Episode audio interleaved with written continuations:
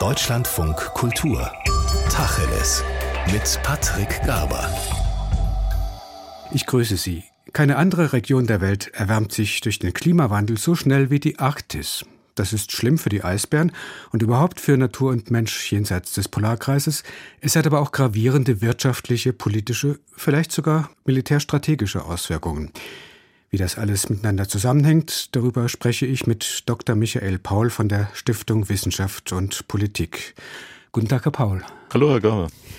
Bei der Stiftung Wissenschaft und Politik sind Sie, Herr Paul, Senior Fellow in der Forschungsgruppe Sicherheitspolitik und neben anderem beschäftigen Sie sich seit Jahren mit der Arktis, haben darüber auch ein Buch geschrieben, das letztes Jahr erschienen ist, Der Kampf um den Nordpol. Und die Arktisgegend galt ja eigentlich entgegen dieses Titels seit dem Ende des Kalten Krieges als friedliche Weltgegend. Doch das ändert sich jetzt gerade. Manche sprechen sogar von einem geostrategischen Hotspot Arktis. Warum? Ja, klimapolitisch ist die Arktis, wie Sie schon richtig sagten, auf jeden Fall ein Hotspot. Dort ist die Erwärmung viermal so hoch äh, wie im globalen Durchschnitt und durch das schmelzende äh, Meereis äh, werden natürlich die Seewege besser zugänglich. Dadurch, dass die Seewege besser zugänglich werden, werden auch Ressourcen besser nutzbar. Und das bringt natürlich auch Großmächte und interessierte Mächte dazu, stärker an der Arktis interessiert zu sein, sodass die letzte amerikanische Administration die Arktis gar als neuen Raum des Wettbewerbs zwischen den Großmächten bezeichnet hat. Das sind eine Menge Aspekte. Fangen wir mal mit den Ressourcen an, mit den Rohstoffen. Es wird ja immer wärmer im hohen Norden, deshalb zieht sich das Eis zurück. Lagerstätten werden zugänglich, an die man bisher nicht rangekommen ist. Das ist so der Zusammenhang. Naja, wir haben natürlich die sehr traditionellen Abbaumethoden, meinetwegen Russland auf Spitzbergen äh, betreibt schon seit vielen Jahrzehnten äh, Kohleabbau. Dann haben wir natürlich die Eisenerzlager im, im hohen Norden. Aber was natürlich interessant ist und was dann auch in den Medien publiziert wird, sind natürlich zum Beispiel große Vorkommen von seltenen Erden in Grönland, die großes Interesse wecken.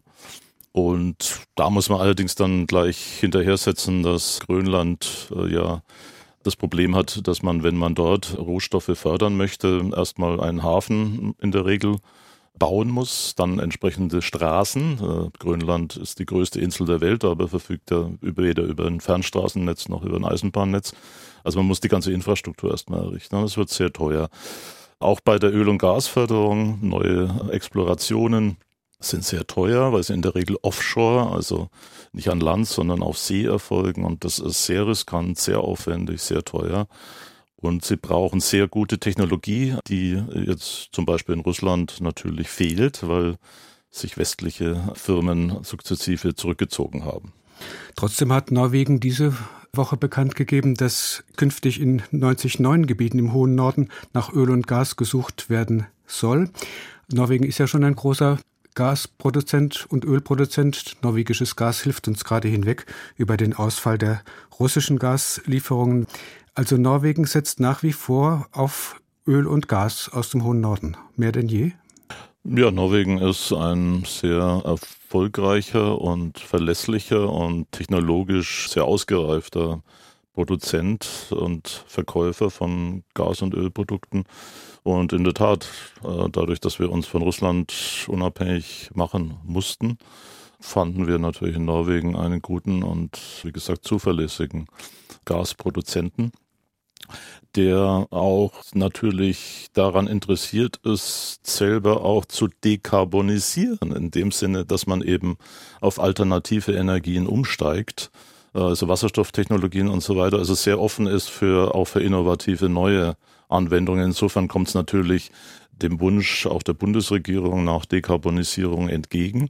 Man hat hier einen, einen, guten, aufgeschlossenen und wie gesagt auch zuverlässigen, im Gegensatz zu Russland zuverlässigen Partner. Und Russland, falls Sie es gerade angesprochen haben, das denkt ja in ganz großen Dimensionen nach wie vor, was gerade was Erdöl und Erdgas aus dem hohen Norden angeht. In Nordsibirien läuft das aktuell angeblich größte Projekt weltweit, um neue Ölquellen zu erschließen, genannt Vostok Oil. Und Russland investiert auch massiv in Terminals und Schiffe, mit denen sibirisches Erdgas als Flüssiggas per Schiff exportiert werden kann. Was bedeutet das? Hm, es bedeutet auf jeden Fall, dass Russland der große Verlierer ist. Und es hat durch den Angriffskrieg äh, gegen die Ukraine äh, weltweit an Ansehen verloren. Auch äh, es gilt nicht mehr als zuverlässig. Und schlimmer kann man eigentlich über einen möglichen Partner, von dem man abhängig wäre oder in sich in Abhängigkeit begibt, nicht sprechen. Das wird auch sich auf die Preise auswirken. Russland verkauft im Augenblick Öl und Gas nur mit hohen Rabattaufschlägen, also sehr billig nach Asien. Und der totale Wechsel des Exports von Europa, das ja bisher ein zuverlässiger Abnehmer von großen Mengen war und zu hohen Preisen äh, nach Asien wird so nicht funktionieren. Das ist, sagen auch russische Experten. Putin hat mit seinem Krieg äh, zweifellos Russland einen großen Bärendienst erwiesen. Also es ist nicht nur große Verluste an Menschenleben und kulturellen Gütern, sondern Russland hat seine Position auch in der Arktis nachhaltig beschädigt. Also weil Russland per Pipeline kaum noch Erdgas nach Europa exportieren Korrekt. kann, mhm. wegen der Sanktionen zum Glück. Darum schickt es nun das Gas in oder will das Gas in LNG-Tankern, also in Flüssiggastankern nach Asien schicken, also vor, wahrscheinlich vor allem nach China? Ja, aber die muss man ja auch erst bauen. Also so viel ist ja nicht vorhanden. LNG-Technologie ist ein sehr aufwendiges, teures Verfahren. Dazu kommt noch die Problematik der nördlichen Seeroute. Der nördliche Seeweg ist ja auch nicht immer geöffnet. Wir haben, Putin hat ursprünglich die nördliche Seeroute zu einem Ersatz für den Suezkanal quasi äh, hoch. Also die nördliche wollen. Seeroute, das ist das, was wir auch als Nordostpassage kennen, Korrekt. also der Weg mhm. entlang der nördlichen Küste von Russland gen Osten durch die Beringstraße dann in den Pazifik und nach Asien. Genau, ja. Das die Nordostpassage ist die Passage, die sich am frühesten öffnet aufgrund der Erwärmung äh, und aufgrund des schmelzenden Meereises. Allerdings ist man auch da nicht vor Überraschungen sicher. Im letzten Winter steckten dann überraschend einige Tanker fest und mussten von Eisbrechern befreit werden. In diesem Jahr hat sich das Ganze wiederholt. Manche nehmen an, dass so quasi nach und nach sich äh, das ganze Nordpolarmeer mehr als verlieren werde. Aber das ist eben auch kein geradliniger Prozess, sondern von Schwankungen, Unterbrechungen und vielleicht auch sogar von gegenteiligen Entwicklungen gekennzeichnet. Wenn man in den 70er Jahren noch davon ausgegangen ist, dass Ende des Jahrhunderts das Nordpolarmeer in einem Sommer eisfrei sein würde, so ging man in den 90er Jahren, von den 50er Jahren aus inzwischen äh, leider schon Mitte der 30er Jahre wird erwartet, dass in einem Sommer die äh, Arktis gänzlich eisfrei sein wird, also das Meereis zurückgehen wird. Also insofern spricht man da von einer sehr dynamischen Entwicklung, die sich sehr beschleunigt hat aber sie geht keineswegs geradlinig voran. Mhm. Aber der Klimawandel scheint dann zumindest in Russland dann doch neue Perspektiven eröffnet zu haben. Man steckt jedenfalls sehr viel Geld rein. Aber wegen des Angriffskriegs gegen die Ukraine bewirken die Sanktionen ja auch, dass westliche Investoren aus Russland sich zurückziehen, westliche Technologie kaum noch zu bekommen ist. Kann Russland denn dieses ehrgeizige Erschließungsprogramm für Öl- und Gasvorkommen in der Arktis unter den Bedingungen überhaupt durchziehen? Nun, es wird äh, versuchen, das mit, mit chinesischer Technologie, mit chinesischen Investitionen. Auch Indien ist interessiert natürlich an Gas und Öl. Auch dort wird es entsprechende Gelder geben, aber die Technologie ist tatsächlich bisher eigentlich hauptsächlich von westlichen Firmen geliefert und gewartet worden. Es ist ein technisch sehr, sehr aufwendiges Verfahren und es ist ja mit großen Risiken verbunden. Äh, eine der größten anzunehmenden Unfälle wäre tatsächlich eine Ölverschmutzung im arktischen Meer, was noch sehr viel schlimmer wäre als damals die Ölverschmutzung im Golf von Mexiko, weil das in der Arktis natürlich die Zugänge sehr viel schwieriger sind und auch der Abbau der Verschmutzung sehr viel längere Zeiträume benötigt. Mhm. Sie haben gerade China und Indien angesprochen. Als Investoren, die beiden kaufen ja auch in letzter Zeit zu günstigen Preisen, wie Sie sagten, viel Öl vor allem, aber auch Gas äh, aus Russland. Wenn man die dann auch als Investoren ansieht, gerade durch China, bahnt sich da so eine Energiepartnerschaft an zwischen Russland und Ost, vielleicht auch Südasien?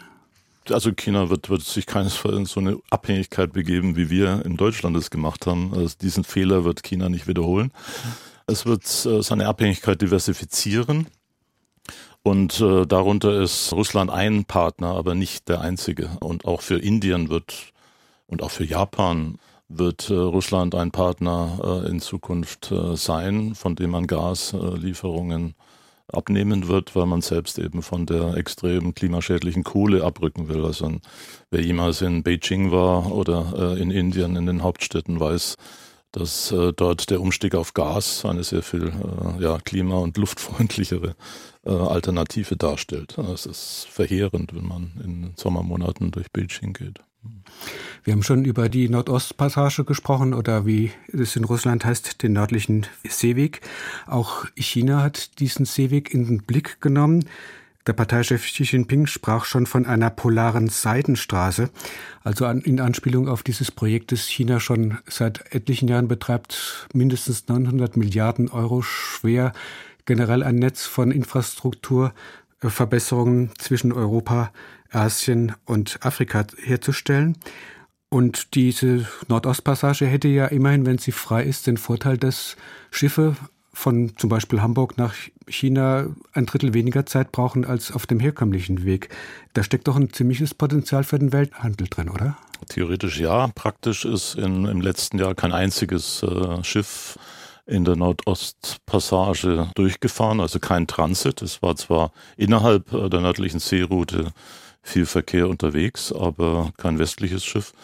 Also insofern ist äh, der Transit der sowieso in überschaubaren äh, Zahlen sich bewegt hat, auf Null gesunken. Ähm, und das ist, äh, denke ich, eine Aussage, die klar genug ist. Äh, Im Übrigen ist China natürlich daran interessiert, die nördliche Seeroute zu nutzen. Dann müsste aber Russland erst bereit sein, auch die Infrastruktur zu verbessern. Dafür hat äh, China Gelder angeboten, äh, die bisher aber noch nicht äh, sich in entsprechenden Projekten realisiert haben.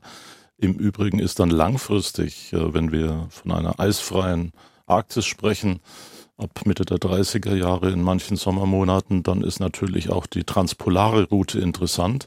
Also direkt Für, über den Nordpol. Genau, direkt über den Nordpol, weil dort kann China und andere Länder die äh, russische Bürokratie und die obligatorische Eisbrecherbegleitung umgehen oder beziehungsweise äh, eben darauf verzichten und muss sich nicht den doch sehr nationalistischen Begehrlichkeiten Russlands unterwerfen. Äh, ich erinnere daran, Gorbatschow hat ja in seiner Murmansk-Rede äh, in den 80er Jahren eigentlich vorgeschlagen, die nördliche Seeroute als internationale äh, Route zu öffnen für alle Schifffahrtsnationen. Das war natürlich ein sehr, wäre ein mutiger und zweifellos sehr viel intelligenterer Ansatz gewesen, als jetzt die nördliche Seeroute strikt unter russischer ähm, russischer Kontrolle zu halten. Aber geht es denn ohne Russland Schifffahrt in größerem Umfang im Nordpolarmeer durchzuführen? Denn auch wenn Klimawandel hin, Erderwärmung her, mhm. Eis gibt es immer wieder. Sie haben ja auch gesagt, genau. dass es dann überraschende Vorstöße gibt. Mhm. Russland hat 50 Eisbrecher oder mehr als 50 Eisbrecher, darunter die stärksten der Welt mit Atomantrieb. Das hat niemand anderes. Also geht ein Weg an den Russen vorbei? nee. Äh, Amerika zwei äh, oder eineinhalb, genau gesagt. Naja, gut. Nee, es führt kein Weg an, an Russland vorbei langfristig. Äh, die Arktis ist zu 50 Prozent russisch. Und natürlich ist auch für die großen Wissenschaftsorganisationen jetzt der Abbruch der Beziehungen ein großer, großer Verlust für äh, viele Klimareihen, die unterbrochen werden mussten. Auch die amerikanisch-russische Eisbärenforschung äh, musste abgesetzt werden. Es gibt keine Projekte. Russische Wissenschaftler äh, kriegen keine Gelder mehr. Die Kooperation ist völlig eingefroren. Nur auf persönlicher Ebene funktioniert noch das eine oder andere. Also es ist eine Katastrophe eigentlich, die dieser Krieg äh, verursacht hat. Und man weiß auch nicht, wenn äh, Norwegen in diesem Jahr den Vorsitz des Arktischen Rates übernehmen wird, wie dann die Zusammenarbeit künftig gestaltet werden soll. Man wird Russland nicht völlig ignorieren können, wie Sie richtig hinweisen. Auf hoher See wird immer wieder Unterstützung, Seenotrettung benötigt und ich denke, dass im Bereich der maritimen Sicherheit die äh, Küstenwachen nach wie vor zusammenarbeiten müssen, wenn es um äh, die Hilfe von Schiffbrüchigen und Schiffsunfällen geht, dann werden Russland und Amerika und andere auch weiterhin zusammenarbeiten müssen, weil es schlichtweg die Not gebietet und die Situation oft ohne gegenseitige Unterstützung in diesen, unter diesen schwierigen Bedingungen äh, völlig unmöglich ist. Also viele Kollateralschäden des russischen Angriffskriegs gegen die Ukraine, auch oh, im hohen Norden. Ich spreche heute mit Dr. Michael Paul von der Stiftung Wissenschaft und Politik über die Arktis. Herr Paul, wir haben es schon kurz angedeutet, der Abbau von Rohstoffen wandert immer weiter nach Norden, auch immer mehr Schiffe sind in der Arktis unterwegs. Und das hat natürlich Auswirkungen auf die Umwelt. Ölhavarien haben Sie schon angesprochen, aber sicherlich noch viele andere. Wie groß sind die Gefahren für die ja sehr fragile Umwelt in, im Norden durch die verstärkte Erschließung? Ja, das ist nicht nur die Erschließung von Rohstoffen, die entsprechende Verschmutzung nach sich ziehen können. Die Produktion von seltenen Erden auf Grönland ist ja auch gestoppt worden, weil die Befürchtung bestand, dass sich darunter radioaktive Elemente enthalten sind, äh, die dann über die Luft äh, sich verteilen würden und in Grönland die Bevölkerung gesundheitliche Schäden davontragen würden. Öl nach wie vor immer die Gefahr von Havarien. Es gibt natürlich mit dem wachsenden Schiffsverkehr zunehmend auch die Problematik von Unfällen, Maschinenschäden ist die häufigste Art äh, des Problems. Und last but not least fahren natürlich die meisten Schiffe immer noch mit äh, schweren Dieselöl äh, und stoßen dann entsprechende schwarze Partikel aus, die sich äh, auf den Schnee legen und die Erwärmung dadurch die Albedo noch vergrößern. Äh, allein die Kreuzfahrtindustrie hat ein paar Schiffe äh, glücklicherweise bereits in See stechen lassen, die äh, mit alternativen Energien betrieben werden. Das ist ein Trend, der sich verstärken wird, weil kein Tourist, der in die Arktis fährt, will sich vorwerfen lassen, dass er diese, dass er auch noch naturzerstörerisch unterwegs ist. Und dabei haben wir noch gar nicht über den Fischfang gesprochen, oh, denn ja. die Fischtrawler, die wagen sich ja auch immer weiter nach Norden. Werden jetzt die arktischen Fischbestände ausgeplündert, nachdem es auf den anderen Weltmeeren ja schon sehr schlecht aussieht? Das ist langfristig zu befürchten. China hat die weltgrößte Fischfangflotte und hat das südchinesische Meer weitgehend leer gefischt. Ähm, das war einmal, ich glaube, 20 Prozent des weltweiten essbaren Fisches. Ähm, das sind schreckliche Entwicklungen und inzwischen hat die der illegale Fischfang, die Piraterie als internationales Problem der maritimen Sicherheit abgelöst. Also wir müssen befürchten, dass sich tatsächlich das auch in der Arktis äh, wiederholt, obwohl die großen Staaten ein entsprechendes Fischfangabkommen abgeschlossen haben. Äh, es ist zu hoffen, dass das tatsächlich auch nachhaltige Bedeutung haben wird und nicht unterlaufen wird. Spätestens hier müssen wir ja auch an die Menschen denken, die in der Arktis leben und von denen gehören viele ethnischen Minderheiten an, etwa die Sami in Nordeuropa oder die Inuit in Sibirien, Kanada oder auf Grönland. Was bedeutet es für die Einheimischen, ob sie nun Fische fangen oder nicht, dass ihre Heimat wirtschaftlich immer mehr erschlossen wird? Es bedeutet zum Teil einen Verlust von Kultur, von Jahrhundert, Jahrtausender alter Tradition. Äh, Inuit sind üblicherweise auf der Jagd oder auf dem Fischfang, von dem sie sich ernähren. Und wenn dieser nicht mehr möglich ist, dann gibt es die entsprechenden sozialen Verwerfungen, was dann wieder zu hohen Selbstmordraten, Alkoholkonsum etc. führt. Dem versuchte man gegenzusteuern. Ich bin auch einer derjenigen, der sagt, dass die Inuit sehr viel stärker, zum Beispiel in Grönland, auch in den Küstenschutz mit eingebunden werden sollten. Äh, in Kanada wird es zum Teil bereits praktiziert mit den Rangers. Äh, aber gerade auf Grönland sollte das indigene Wissen sehr viel stärker genutzt werden, als es bisher getan wird. Das ist eine der Forderungen auch vom ICC, vom Inuit äh, Circle. Aber ähm, leider hört man in der Regel auf die Einheimischen doch zu wenig und nutzt ihr Fachwissen nicht ein Forum, in das sich auch Einheimische einbringen können oder man muss ja sagen konnten, ist der Arktische Rat, den Sie kurz schon erwähnt haben. Der wurde 1996 gegründet. Mitglieder sind die Anrainerstaaten der Arktis, also Russland, USA, Kanada, Dänemark, weil Grönland ja zum Königreich Dänemark gehört. Außerdem Island, Norwegen, Schweden und Finnland und eben Vertreter der indigenen Völker des Nordens. Aber der Arktische Rat, sagten Sie, der ist zurzeit inaktiv. Ja, wurde ausgesetzt. Äh, er ist zurzeit unter russischen Vorsitz und mit dem Angriffskrieg gegen die Ukraine wurde beschlossen, dass die weitere Zusammenarbeit mit Russland auch im Arktischen Rat beendet wird. Äh, seitdem tagt der Arktische Rat nicht mehr und es finden auch keine, und die Arbeit der, der Arbeitsgruppen äh, wurde nicht fortgesetzt. Es findet jetzt zunehmend Zusammenarbeit nur noch in den 50 Prozent der Arktis, die eben nicht russisch sind, statt. Also das heißt, die Wissenschaftsorganisationen verlagern ihre zum Beispiel äh, Klimabeobachtungen zunehmend äh, auf Richtung Alaska oder in die kanadische Arktis oder nach Grönland. Und es findet allgemein ähm, ja leider eine Unterbrechung der Zusammenarbeit statt, die in keinerlei Interesse ist, selbst auch im Russischen natürlich nicht. Also die Hälfte der Arktis, nämlich die, die zu Russland äh, gehört, ist eine Blackbox zurzeit. Sozusagen, ja. Denn Russland ist ja nun mal der größte Arktisanrainer mit, Sie sagten es, rund der Hälfte der Landfläche und auch der dort lebenden Bevölkerung. Kann denn der Arktische Rat auch in der kleineren Zusammensetzung, die er hat, bei dem, was er zu tun hat, also Umweltmonitoring, äh, Forschung, aber auch Dinge, die im Interesse der indigenen Bevölkerung sind, äh, überhaupt etwas tun, ohne oder gegen Russland?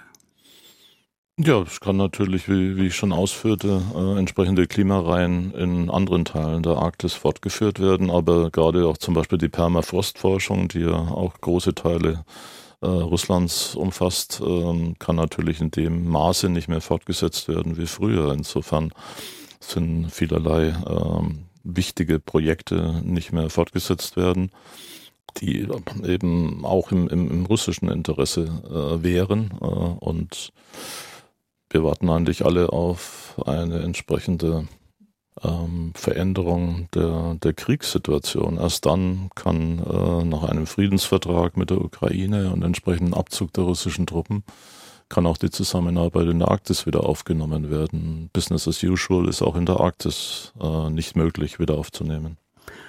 Russland spielt ja auch eine Rolle bei der Frage, wem die Arktis eigentlich gehört. 2007 hat ein russisches U-Boot in über 4000 Metern Meerestiefe eine russische Flagge in den Grund der arktischen See gepflanzt, genau am Nordpol. Das war ein spektakulärer Stunt. Die Botschaft war klar, der Nordpol und die Gewässer drumherum, die sind russisch. Wem gehört der Nordpol denn wirklich? Ja, das ist nach internationalem Recht äh, äh von der äh, Festlandsockel-Grenzkommission, äh, ein langer Name, ähm, zu Die entscheiden. Gehört zur UNO.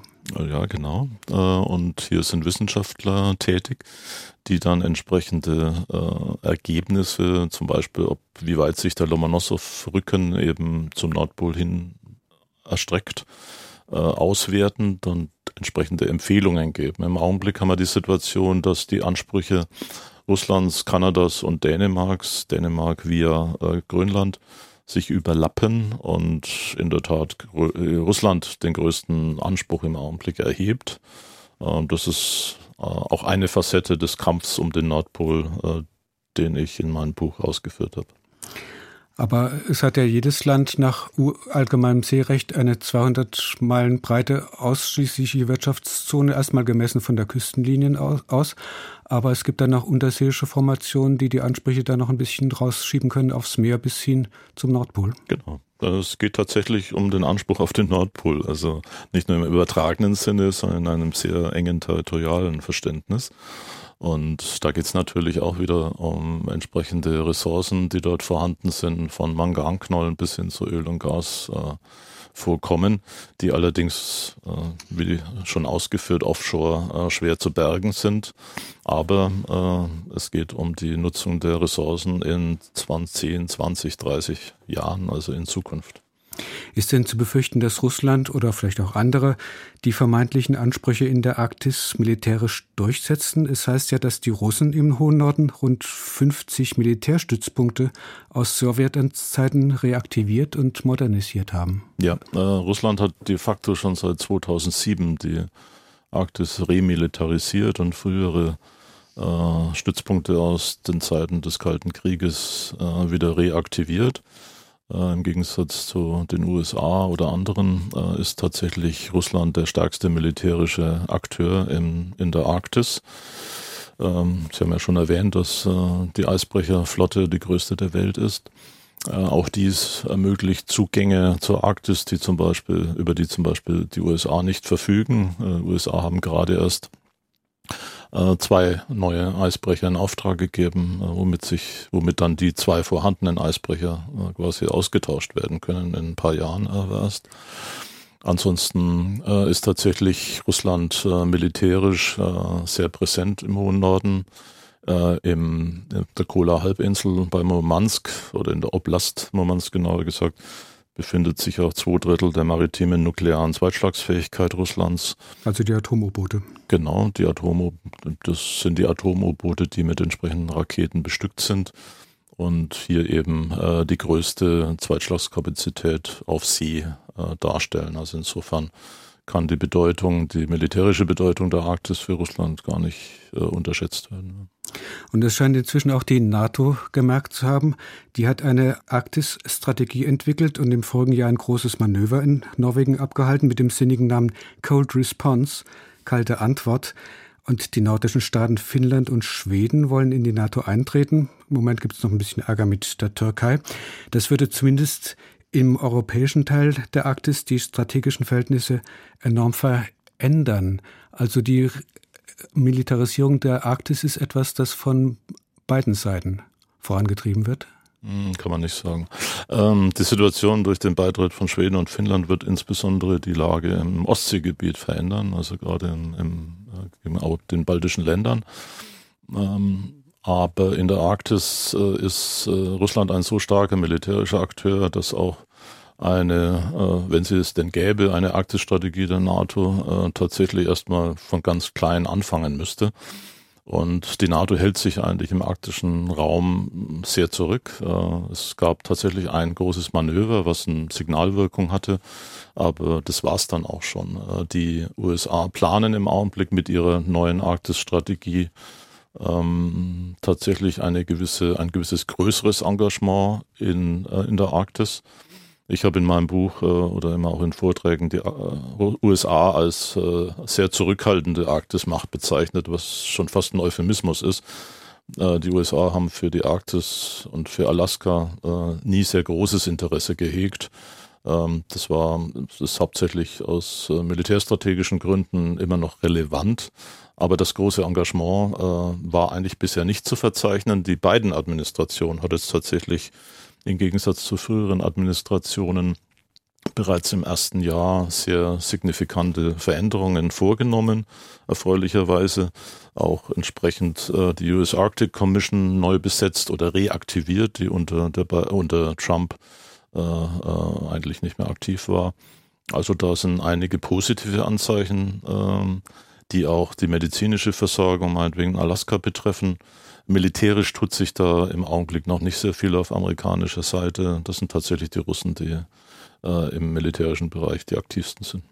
Und die EU oder gar Deutschland, haben die irgendeine ein Interesse an der Arktis? Die Europäische Union hat äh, eine Arktisstrategie äh, vor zwei Jahren, glaube ich, äh, verabschiedet, die tatsächlich auch sehr umfangreich ist und sehr interessant ist.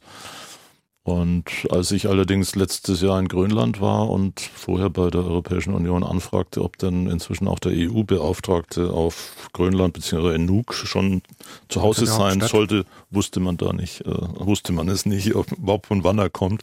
Also insofern ist die Realisierung dieser EU-Arktis-Strategie äh, ja noch ein spezielles Thema. Alles in allem entwickelt sich die Arktis zu einem neuen geostrategischen Hotspot oder wird im hohen Norden nicht alles so heiß gegessen, wie es gekocht wird? Die Arktis ist ein sehr herausforderndes, schwieriges äh, Gebiet, äh, das auch in Zukunft ähm, ja nicht so einfach äh, befahrbar und nutzbar sein wird. Also hier braucht es tatsächlich Zusammenarbeit aller Nationen und wir können nur alle hoffen, dass dieser unzählige dumme Krieg äh, Russlands gegen die Ukraine bald beendet wird, um hier zur Zusammenarbeit zurückzukehren. Weil auch im hohen Norden dieser Krieg nur Unheil stiftet. Vielen Dank, Dr. Michael Paul, Senior Fellow in der Forschungsgruppe Sicherheitspolitik der Stiftung Wissenschaft und Politik. Ja, vielen Dank auch.